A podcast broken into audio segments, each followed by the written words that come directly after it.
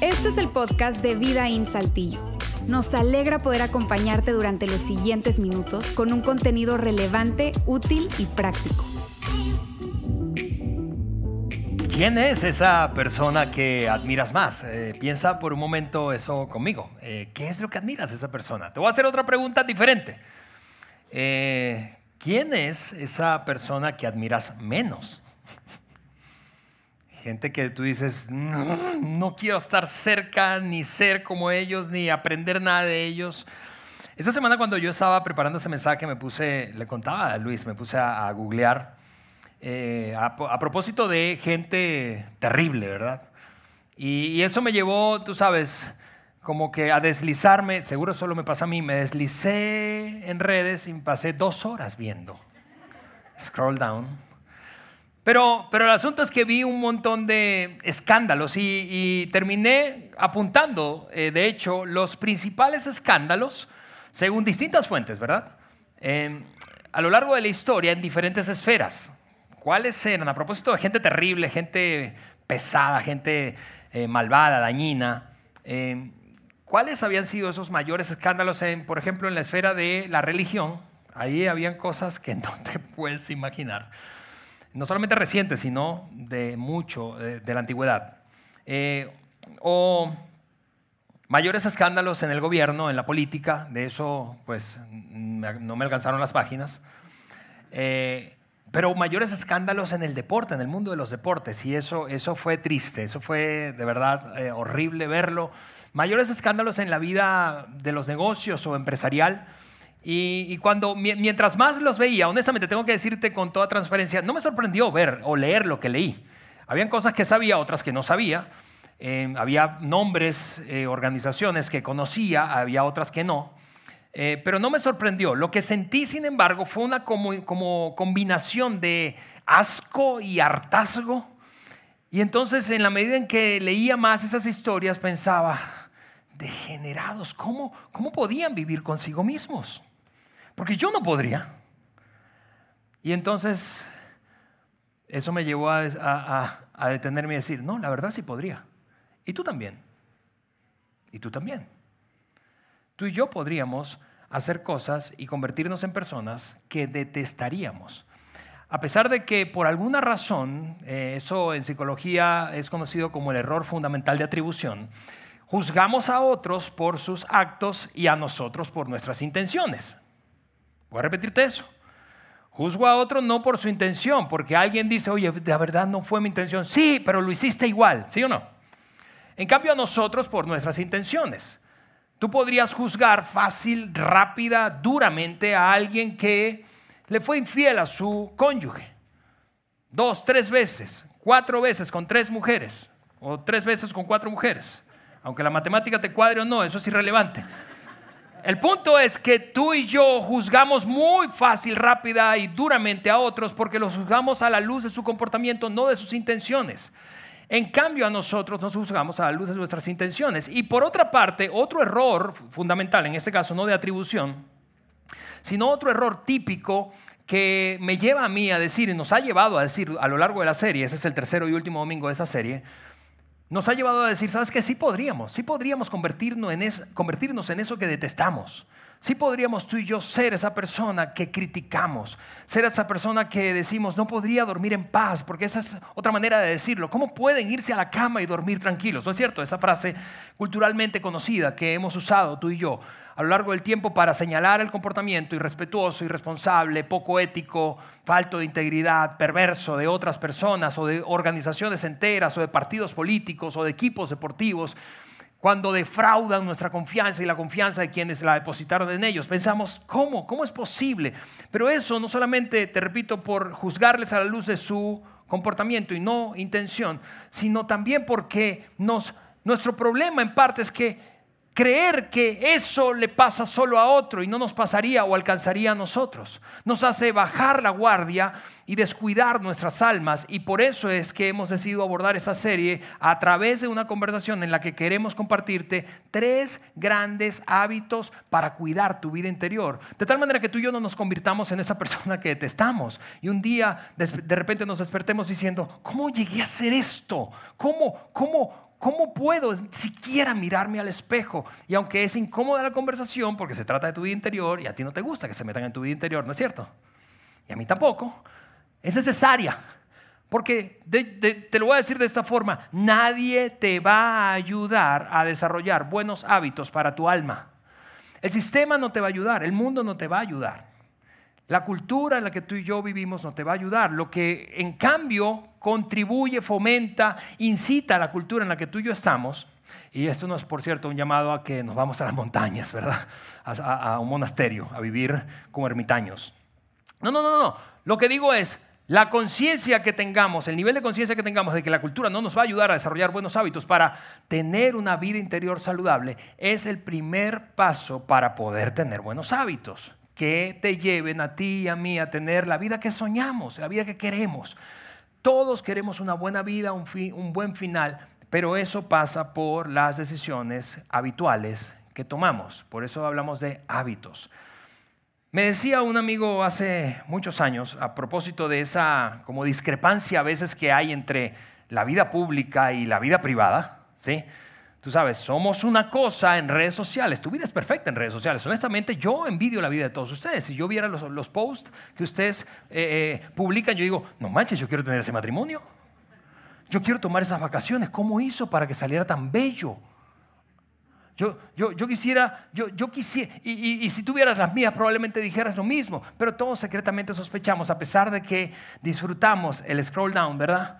De las redes, todos secretamente sabemos, ah, pero a poco, y especialmente si los conocemos de cerca. Ah, yo lo conozco. Yo sé qué onda, o sea, yo sé que, que, no están así como está diciendo. ¿Sí? Y si tienes un adolescente o dos viviendo en casa, uh, tú no puedes fingir delante de tus hijos. Porque los seres más crueles, perdón adolescentes que están aquí, del planeta, se desarrollan en una etapa de la vida más o menos entre los 12 y 19 años. El punto es que mi amigo me decía, a propósito, te repito, de esa brecha que hay entre la vida privada, secreta, y la vida pública, él me decía esto, una cosa muy incómoda, muy incómoda. Él me decía, Ale, estamos tan enfermos como la cantidad de secretos que tú y yo tenemos. Lo que me quiso decir fue otra cosa, me quiso decir es, estás enfermo. Estás enfermo, estás enfermo y tan enfermo como la cantidad de cosas ocultas, secretas que tienes allí. ¿Por qué? Porque en la medida en que tú y yo ocultamos cosas, mantenemos en secreto cosas en nuestra vida, en esa misma medida la brecha entre lo que la gente cree en nosotros y lo que realmente somos se hace más grande. Eso se llama duplicidad, amigos. Bueno, de, de hecho podríamos decir hipocresía, pero vamos a llamarle duplicidad. Eso se llama duplicidad yo digo ser, muestro ser, hago para que me vean como y ser conocido como, pero secretamente oculto, oculto, oculto y oculto. Entonces se abre una brecha, una brecha, una brecha cada vez más grande al punto que es insostenible y eventualmente hay un quiebre. Ese es el quiebre en el que tú y yo vemos la vida de otro y decir, desgraciado, se tenía eso escondido. ¿Ves? Entonces, todos tenemos ese potencial. Yo quiero ponerte una imagen aquí que es una eh, herramienta en psicología y psiquiatría que se usa mucho. Ahora están usándola mucho también en coaching, pero es vieja, es de 1950 más o menos. Eh, creada por dos autores, se llama La ventana de Johari. Eh, y, los autores, o más bien el nombre viene por el nombre o los nombres de los autores. El punto es que, sin pretender que eso sea una clase de psicología, ¿verdad? Hay cuatro cuadrantes ahí en la pantalla que estás viendo. El cuadrante 1, yo voy a, leerlo em, desde aquí, desde mi teléfono, que también tengo la imagen. El cuadrante 1 es esa área abierta, un área en la que lo que tú conoces de ti también lo conocen otros, es un área pública. El cuadrante número 2 es un área ciega, es, es, allí hay cosas que otros conocen de ti, pero tú no, no te das cuenta al menos. Es como dicen los coaches, todos tenemos 180 grados de visión y 180 de ceguera. En otras palabras, tú ves cosas de mí que yo no puedo ver. ¿Sí? Y ahí hay varios síndromes. Síndromes, ¿verdad? Del impostor, Dunning-Kruger, en fin. Es, es creerte más de lo que eres o creerte menos de lo que otros piensan que eres. O sea, esa, esa cosa que otros ven de ti que tú no. Algunas veces son cualidades, otras veces no son cualidades, son defectos del carácter o malas actitudes o buenas actitudes o capacidades, etcétera, etcétera, etcétera. Pero otros lo ven y tú no. el siguiente cuadrante es esa área desconocida en la que hay cosas, esa es el área, el área más oculta, escondida. Hay cosas que tú no, no, ves, no eres consciente, ni otros tampoco. Y tú dices, pero ¿qué onda con eso? ¿Cómo es eso, Ale? Sí, allí hay cosas que muchas veces residen en el inconsciente como resultado de experiencias traumáticas, por ejemplo.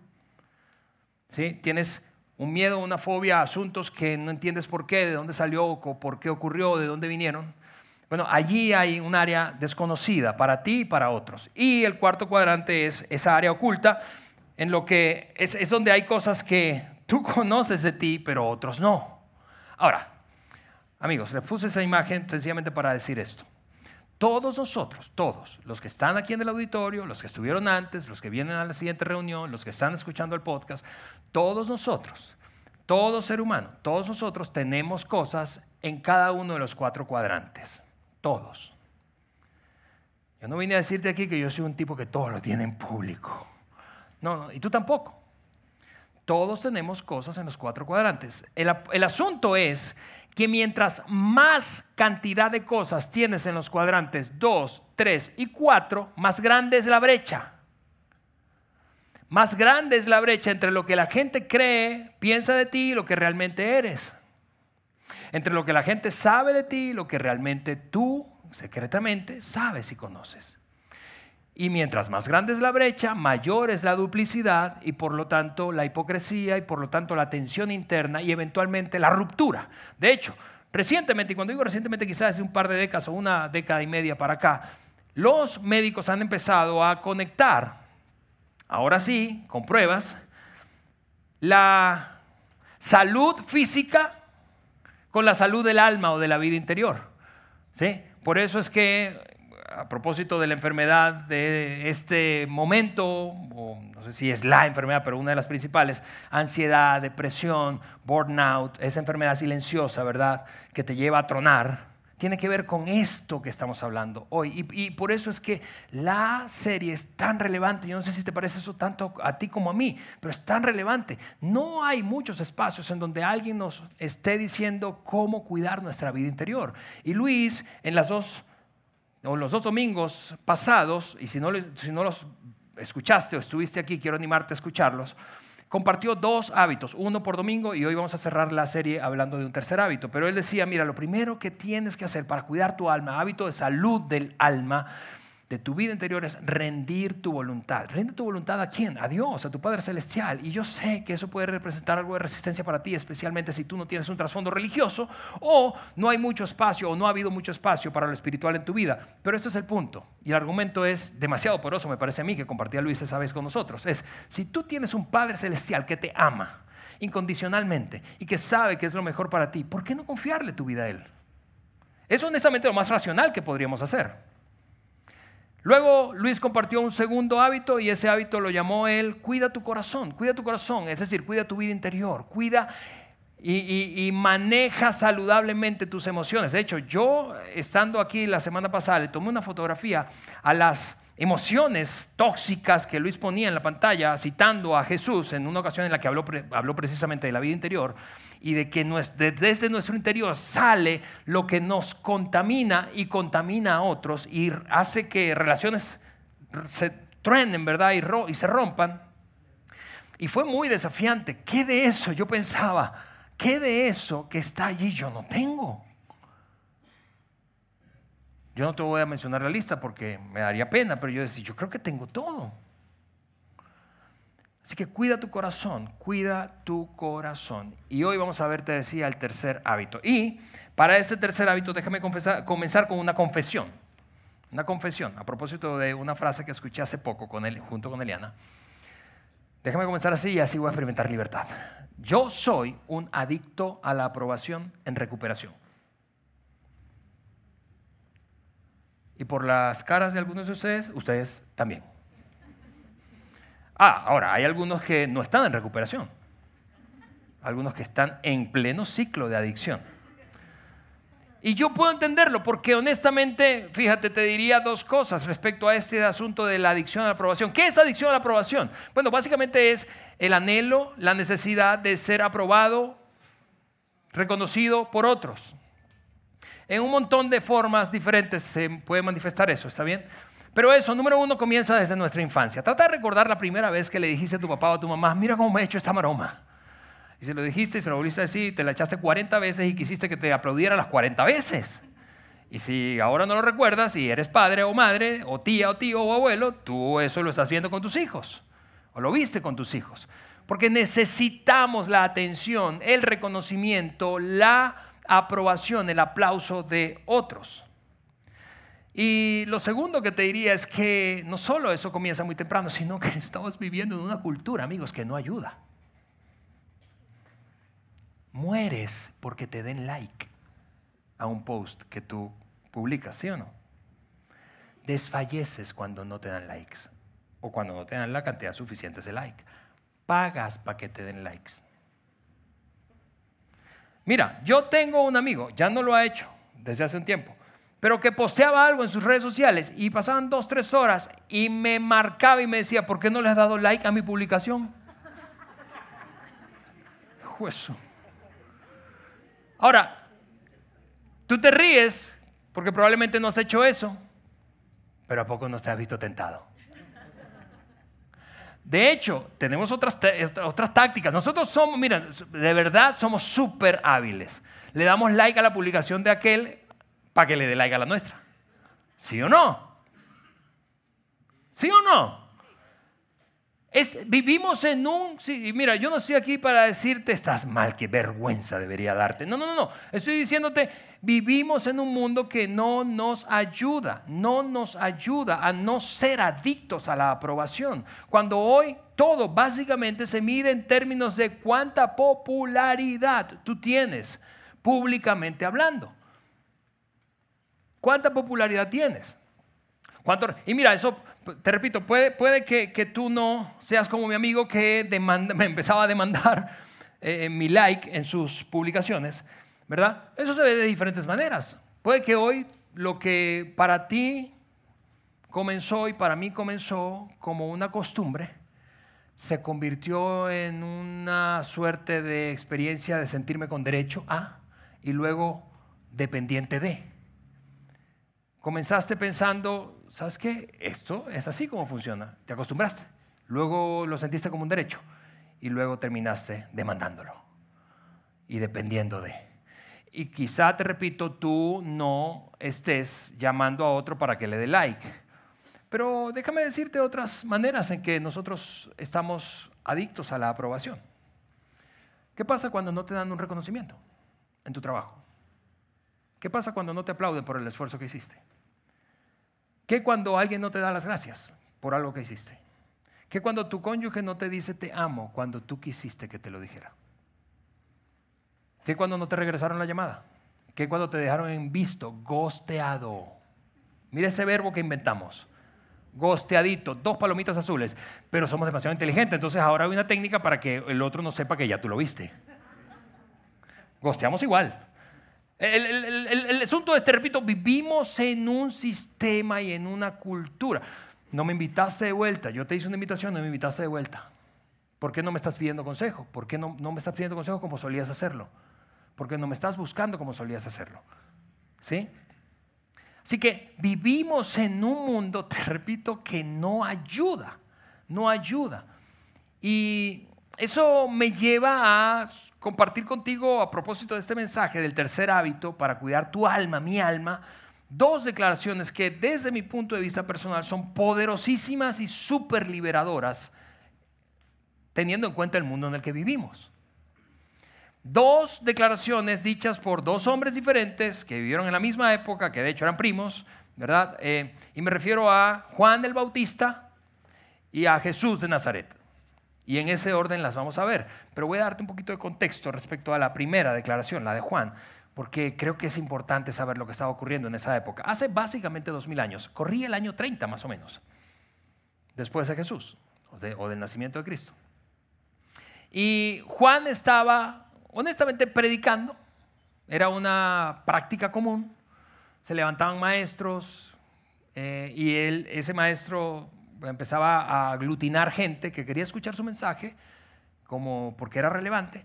Pero Juan hizo algo muy poco común y es que él no se apareció en un templo, en una sinagoga, sino que se fue al desierto. No fue un aerópago, que era un tipo de auditorio libre o abierto en el mundo greco-romano, sino que se fue al desierto. Hagan de cuenta que se fue a un sitio ahí donde están los fósiles entre Parras de la Fuente y General Cepeda. Nosotros conocemos el desierto.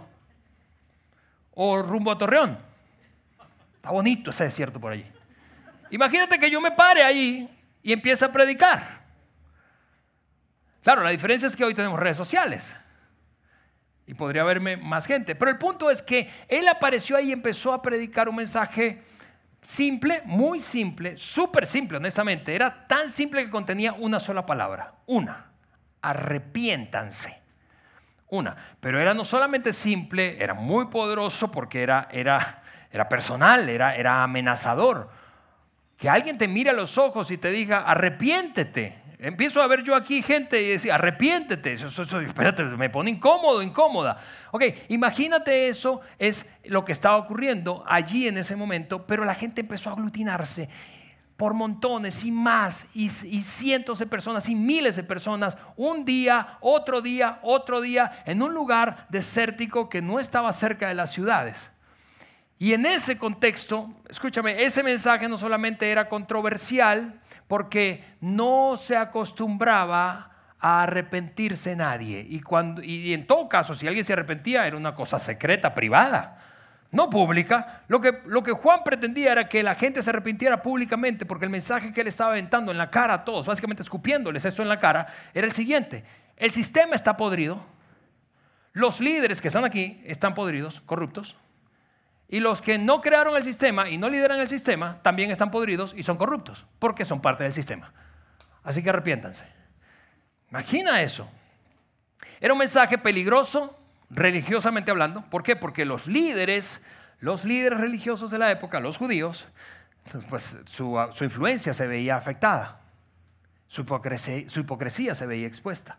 Y dos, era un mensaje políticamente peligroso. ¿Por qué? Porque Roma interpretaba cualquier aglutinamiento de personas como una posible sedición, rebelión en contra del imperio. Pero magistralmente, yo, no sé si, esto te impacta tanto como a mí, pero magistralmente Juan logró combinar un, par de, en un mensaje un par de temas que no se combinan hasta la fecha. Nadie habla en el mismo lugar de política y religión. ¿Sí o no? Tanto que nuestro Estado, el de nuestro país, es laico el gobierno por un lado, la iglesia por otro. Gracias. ¿Sí? Porque no se combinan esos, esos mensajes. Bueno, el punto es que Juan empezó a aglutinar gente y gente y gente, día tras día, día tras día. No fue un solo día, fueron varios días. Y eso es lo que dice el relato, en este caso escrito por uno de los biógrafos de Jesús, llamado Marcos. Se dice que Marcos escuchó esto de la boca de Pedro, que fue un testigo ocular. Pero Marcos escribió, toda la gente de la región de Judea y de la ciudad de Jerusalén acudía a él. Ahora, subrayé esa primera frase, porque yo creo que como tú, eso es una exageración. A ver, toda. O sea, toda, todita, toda. No quedó nadie en las ciudades. Ok, digamos que es una exageración del escritor. Pero, ¿qué te gusta? Vamos a dar un porcentaje. ¿El 10% de la población? Uno de cada diez fue. Uno de cada diez aún representan decenas de miles de personas todos los días yendo a escuchar a Juan y siendo desafiados para arrepentirse en público. ¿Cómo era que se haría eso en público? Dirían, viejo, tienes razón, ¿qué hago? Y él les diría, desde el río Jordán, ven y bautízate. Por cierto, es una práctica que tampoco se hacía. Hoy hablamos, mostramos un bautizo aquí en nuestra reunión. No se hacía. No se practicaba eso del bautizo. La gente se bautizaba sola. ¿Por qué? Porque el bautizarse o el limpiarse era un acto ceremonial, de limpieza ceremonial para quedar puro. Y lo practicaban básicamente quienes estaban haciendo ejercicio de sacerdocio. para entrar al templo, para entrar al lugar santo o santísimo. No se practicaban bautizos. Ahora, olvídate que fue por aspersión, por, por goteo, por sumersión, por lo que sea, pero la cosa es que era público. Salía alguien y decía, tienes razón. Imagínate saliendo líderes allí principales de los judíos o los romanos o gente del pueblo diciendo, ¿sabes qué? Tienes razón. Imagina el valor, el coraje que eso, que eso planteaba. Así de poderoso estaba siendo el mensaje y así de creciente la popularidad. Así de creciente. Y eso evidentemente a cualquier amigo de carne y hueso se le sube la cabeza rápido. Vamos a ponerlo en términos actuales. Si tú posteas una historia o un reel, un video en redes sociales hoy y de repente mañana te despiertas y ves que tiene dos millones de visualizaciones, ¿qué haces? Pasaron tres horas más y tiene 15 millones. Eso es lo que estaba experimentando Juan el Bautista.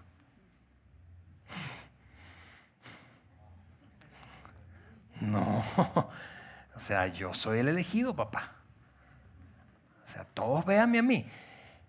Y su popularidad y su poder en alguna medida estaba creciendo. Se sabía poderoso como cualquiera que tiene un canal de YouTube con más de un millón.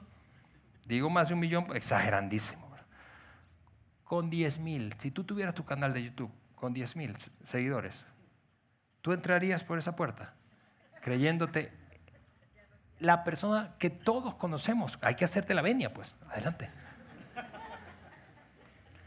Y lo mismo me pasaría a mí. Lo busquemos o no lo busquemos intencionalmente, eso se sube a la cabeza rápido, ¿sí o no? Él sabía eso y de alguna manera encontró la forma. No, mira, es, una cosa increíble, pero esto es lo que dijo, sabiendo eso. Dijo, después de mí viene uno más poderoso. Yo soy poderoso, pero hay uno más poderoso. Hay uno que tiene más seguidores, pues. Más visualizaciones. Hay uno más poderoso, más influyente, más grande, más poderoso que yo. Ni siquiera merezco agacharme para desatar la correa de sus sandalias. Él era poderoso. Y entonces, evidentemente se refería a Jesús. Y uno y otro día, cuando él estaba allí, de repente, en uno que otro día que él estaba allí, eh, Jesús apareció, se acercó al lugar donde él estaba predicando, multitud de gente allí, y pasó Jesús, y eso fue lo que Juan dijo. Al día siguiente, Juan vio a Jesús que se acercaba a él y dijo, aquí tienen al Cordero de Dios que quita el pecado del mundo. Ahora, Amigos, necesito detener un momento allí porque esa declaración probablemente ah, ah, para ti, para mí, rebota y pasa de largo. ¿Por qué? Porque no vivimos en un sistema sacrificial.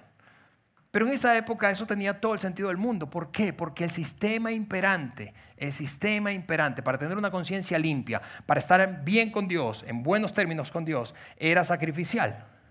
Y era sacrificio de animales. Tomabas un animal, típicamente una cabra, un, cordero, una paloma, ¿verdad? y lo llevabas al templo y en un altar, guiado por el sacerdote, se sacrificaba ese animal y la sangre derramada de ese, animal, místicamente, simbólicamente, te dejaba en buenos términos con Dios. Para cada vez que un ser humano no solo, escúchame, no solo en el judaísmo, que era monoteísta, era una civilización monoteísta, sino en las civilizaciones politeístas, sencillamente esta práctica era un sistema súper conocido, sacrificio de animales para aplacar la ira de los dioses. Y eso era el caso, ese era el caso para el pueblo judío. Que Juan suelte esta bomba y diga, ¿sabes qué? El sistemita que conocemos, hablando del sistema corrupto, el sistemita que conocemos, que luego se convirtió en las indulgencias y luego en las penitencias y luego en las mandas, si tú creciste como yo en la, Iglesia Católica, conoces eso. ¿Sí? El sistemita corrupto de transaccional, de estar bien con Dios por lo que tú das, por lo que haces, se va a acabar. Y si Juan estaba en lo cierto, y él estaba convencido de que él lo estaba, eso fue una bomba atómica, amigos en la cara de todo el liderazgo. Imagínate los líderes que tenían el negocio de su vida allí, con, las, con los sacrificios. Imagínate cómo temblaron, imagínate, imagínate crujiendo los dientes en contra de Juan, porque estaba lanzándoles una bomba. Si eso era cierto, eso es lo que estaba diciendo Juan, el sistema conocido va a cambiar. Vendrá un sacrificio definitivo, permanente y suficiente, uno solo, y no será animal, sino será humano. Y ahí está el vato que se va a morir. Bueno, estar en los zapatos de Jesús era otra cosa, ¿verdad? Pero no les cayó el 20. Les rebotó y pasó de largo como yo te decía que puede pasarnos de largo a ti y a mí. Y sabiendo eso, al día siguiente, Jesús volvió a ir, multitud de gente, y Juan lo volvió a ver y volvió a decirles, aquí tienen al Cordero de Dios. Aquí tienen al Cordero de Dios. Y entonces un par de discípulos de Juan, porque cada maestro, predicador, rabí, tenían sus adeptos, sus seguidores, sus discípulos. Un par de discípulos ahora como que sí les cayó el 20 y empezaron a seguir a Jesús. De hecho, eso es lo que dice el, relato. Cuando los dos discípulos de Juan el Bautista lo oyeron decir esto, siguieron a Jesús. Dejaron, en otras palabras, de seguir a Juan. Y entonces hubo pánico y se prendieron las alarmas en el club de fans y seguidores de Juan el Bautista. Literalmente eso es lo que ocurrió. Rabí le dijeron sus seguidores, los otros que no estaban siguiendo a Jesús. El que estaba contigo, Jesús, al otro lado del Jordán y de quien tú diste testimonio ahora está bautizando y todos acuden a él. ¿Qué onda con eso? El bautizo es una cosa que tú inventaste, como que aquel vato ya te está copiando. No permitas que te copie. Oh, si pues no lo puedes controlar, invéntate otra cosa, haz un upgrade, upselling. ¿Verdad? Para mejora tu performance para que la gente siga contigo y no se vaya con aquel. Sí, esos términos eh, ya veo que aquí mucha gente metida o conociendo el marketing digital, ¿no? Upselling, upgrade. Eso es lo tuyo. Tú eres el que inventó el bautizo. ¿Cómo vas a permitir que se va? Tenemos que hacer algo. Pero en medio de eso, Juan, increíblemente, amigos, recuerda, estamos hablando de un hábito para cuidar el alma, tu alma. Y en este caso vamos a ver qué hizo Juan el Bautista para cuidar la suya. De esa mentira que nos creemos muy fácilmente muy fácilmente. Que tú eres, tú eres la onda. Que tú eres quien hace la magia. Y yo también. Eso es lo que él dijo. Nadie puede, esa frase es una cosa increíble. Nadie puede recibir nada. ¿Puedes decir eso conmigo? Nada. A menos que Dios se lo conceda desde el cielo. Nadie puede recibir nada a menos que Dios se lo conceda del cielo. ¿Puedes hacer eso conmigo? Extiende tus puños, así manos, manos estiradas con tus puños cerrados. Y puedes leer ese versículo mientras abres tus manos. Nadie a menos Ahora, quédate así un momento. Yo sé que es incómoda, esa postura es incómoda. No, no, no sueles hacer eso. Tú no vas a hacer eso constantemente. ¿Por qué? Porque no es cierto que te ponen una postura como de mendigo y, te resulta un poco humillante. Nadie puede hacer nada. Escúchame, tú no puedes hacer nada. Yo no puedo hacer nada. Por toda la lana que tú hagas del mundo. Déjame hacerte unas preguntas retóricas. Muy incómodas. No para que las respondas, solo son preguntas retóricas. ¿Quién crees que te permitió nacer? ¿Tú crees que tú naciste por tus propios medios? ¿Quién te dio el IQ, el coeficiente intelectual que tú tienes? ¿Quién te dio la inteligencia que posees? ¿Quién te, dio, ¿Quién te dio la oportunidad de conocer a la persona que te abrió la puerta, que hizo toda la diferencia en ti? ¿Quién te permitió nacer con el apellido con el que naciste? En la familia en la que naciste, en el país en el que naciste. ¿Quién, quién, puedo seguir? ¿Quién te dio el ADN que tienes? ¿Quién te dio la, la capacidad y los dones que posees? Tal vez tú dices, no, pero yo los desarrollé, eso requirió mucha disciplina. Mm, ¿Quién te dio el aliento para que pudieras seguir viviendo a desarrollar esa disciplina? ¿Quién te dio lo que tiene? Nadie puede recibir nada a menos que provenga de Dios. Nadie, nadie. Suficiente incomodidad, ya puedes recoger las manos. Nadie. Juan, Juan, le dijo a miles de personas, o reconoció más bien, que miles de personas lo seguían probablemente decenas de miles, y le dijo a su círculo íntimo, no lleguen a pensar que esto es obra y, es, y, que soy yo el artífice de esto. No es mi obra. Dios me está permitiendo vivirlo. Dios me está permitiendo vivirlo. Y eso, amigos, me lleva a la, a la primera declaración poderosa y son dos y las voy a soltar muy rápido. La primera declaración poderosa y liberadora es una que yo memoricé hace muchos años en una versión distinta a la que te voy a leer, en la Reina Valera de 1960. Juan capítulo 3, versículo 30, palabras de Juan el Bautista. Es necesario que yo mengüe para que Él crezca. Déjame decirte eso. Porque yo creo que este par de declaraciones, si tú y yo las abrazamos, tenemos el potencial de cambiar el rumbo de nuestra vida. Cambiar el rumbo de nuestra vida en una cultura que no nos ayuda. Realmente experimentar libertad, paz y felicidad en una cultura que no te ayuda a eso, que te promete eso, pero que no te puede dar eso, que no me puede dar eso a mí. Esa versión dice, Él, Jesús, debe, cada, debe tener cada vez más importancia y yo menos. No es que no seas importante, pero no eres tan importante. No es que no seas importante, pero no eres tan importante. No eres tan importante. Y si tú te crees la mentira de que eres demasiado importante, eso es lo que va a pasar. En lugar de vivir con manos abiertas, vas a vivir con manos cerradas. Y la cosa con vivir con manos cerradas es que aquello a lo que te aferra se hace chiquito y tu mundo se hace muy chiquito. Tu mundo se hace chiquito. Y tú no quieres que tu mundo se haga chiquito. Aquello a lo que te aferras, básicamente por temor, o por la mentira de creer que tú lo creaste y es tuyo y te pertenece y tienes derecho a, y exiges ahora qué. Aquello a lo que te aferras se hace pequeño. Si te Escúchame, Jesús dijo, declaración número dos, Jesús dijo, ahora son palabras de Jesús rescatadas por otro de sus biógrafos, llamado Mateo si te aferras a tu vida, la perderás. ¿No es cierto que eso parece una paradoja? Pero ¿cómo? ¿Cómo si me aferro a mi vida la voy a perder? Debería aferrarme para no perderla. Por eso quise contarte la experiencia de Juan el Bautista al principio. Porque aquí hay un hombre que de alguna manera, y, gracias a Dios, entendió cómo no aferrarse, cómo no vivir aferrado, sino de manos abiertas sabiendo que si se aferraba a algo, ese algo se volvería minúsculo y su vida insignificante. Esas palabras no te gustan a ti, no me gustan a mí. Yo no quiero aferrarme a cosas minúsculas y no quiero que mi vida, mi vida sea insignificante. Y tú tampoco.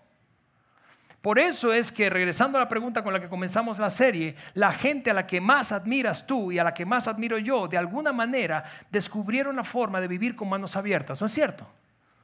Que sin importar su personalidad, que sin importar su profesión, que sin importar su edad, entendieron que de alguna forma vivir con manos abiertas no solamente es más satisfactorio para ellos, sino que es contagioso. No es cierto que tú, pensando en esta manera de vivir con manos abiertas naturalmente, si te pareces un poquito a mí, naturalmente yo digo, pero si yo vivo con manos abiertas, Dios mío, yo no voy a lograr nada o voy a lograr muy poco. Esa es mi respuesta natural y probablemente esa sea la tuya. Pero, pero sí, sí, sí, no. ¿Qué, ¿Qué, onda con esto que me costó, repito, sangre, sudor y lágrimas? Mi profesión, ¿a qué estás? Eso me lleva a una, a, una, a una declaración obvia. El tercer hábito, amigos, el tercer hábito para tu alma, para mi alma, para vivir con almas saludables, es este. Abre tus manos, abre tus manos, abre tus manos, abre tus manos. ¿Por qué no quieres abrir las manos? Probablemente por temor. Probablemente por temor. Probablemente es temor. Y eso me lleva a una pregunta que creo que está cantada, que es obvia, ¿verdad? ¿A qué te estás aferrando tú? ¿A qué me estoy aferrando yo? ¿A qué te aferras? ¿A qué te estás aferrando? ¿Te estás aferrando a un título? ¿Te estás aferrando a un emprendimiento? ¿Te estás aferrando a una profesión? ¿Te estás aferrando a un logro? ¿Te estás aferrando a una relación? Y, casados, eso no es con ustedes. ¿Sí? No, mi amor, el, pastor, el predicador, el pelón ese dijo que ya, que ya que te soltara. ¿A qué te estás aferrando? ¿A qué te estás aferrando? Tú, tú eres demasiado inteligente, vamos, tú eres demasiado inteligente. Ten presente que cada cosa que alcances, si Dios no te lo permite, no hay manera en que pase. Y esa, amigos, es una manera de vivir libre. ¿Por qué? Porque tú y yo conocemos gente que tiene todo o tiene mucho más que otros y son miserablemente infelices, ¿sí o no? Y tú estás rascándote la cabeza, viéndoles y pensando y preguntándote, pero ¿por qué son tan infelices si tienen todo lo que necesitan? Porque viven aferrados, aferrados, aferrados, aferrados, en lugar de soltar y abrir las manos. El tercer hábito creo que es demasiado obvio en este punto de la conversación.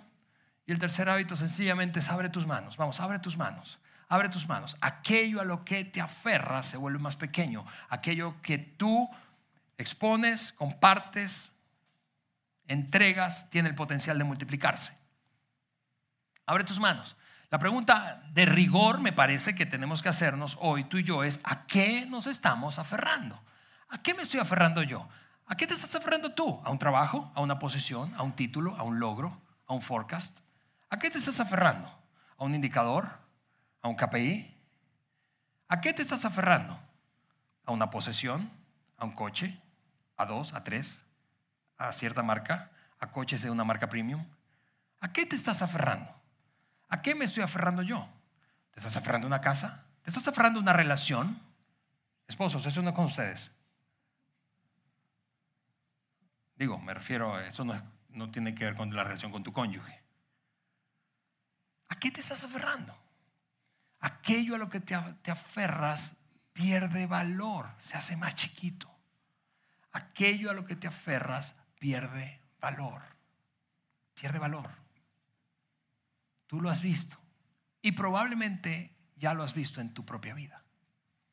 Aquello, en cambio, que sueltas tiene el potencial de multiplicarse. Lo que pones a disposición de otros tiene el potencial de multiplicarse.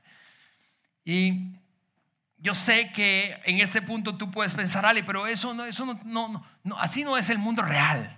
Yo no puedo vivir así, Ale, ¿por qué? Porque, porque no alcanzaría nada, porque, porque viviría una vida mediocre. Yo, yo entiendo, yo entiendo los temores que esto detona en ti, porque detona los mismos temores en mí porque vivimos con necesidades diarias, porque tenemos una familia que sostener, porque tenemos sueños que cumplir, porque tenemos responsabilidades que atender. Yo, yo te entiendo, hay, hay miedo en eso y yo lo sé, pero escúchame, más temor deberíamos tener de aquellas consecuencias de vivir aferrados que temor de las consecuencias de abrir las manos y soltar. ¿Qué es eso a lo que estás aferrada? ¿Qué es eso a lo que estás aferrado? Aquí, amigos, solo para terminar el día de hoy y la serie, hay tres hábitos que pueden tener o mantener tu vida interior, tu alma saludable. Rinde tu voluntad a Dios.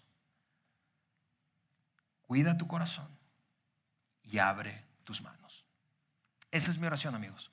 Mi oración es que tu alma prospere, prospere tanto como cualquier otra área de tu vida no que te pase como las personas que tú no admiras y algunas veces hasta detestas, que parece que su vida exterior es perfecta, pero su vida interior está lejos de ser una vida saludable. Oramos y de esa manera terminamos hoy. Señor, te damos muchísimas gracias. Gracias porque esta lección incómoda, Señor, a pesar de ser tan incómoda esta, esta, este par de declaraciones, la que tú mismo hiciste y la que Juan el Bautista hizo, es asombroso que sean tan relevantes dos mil años después para nosotros. Ayúdanos, Dios, a vivir con manos abiertas y de esa manera experimentar libertad y satisfacción. En el nombre de Jesús. Amén.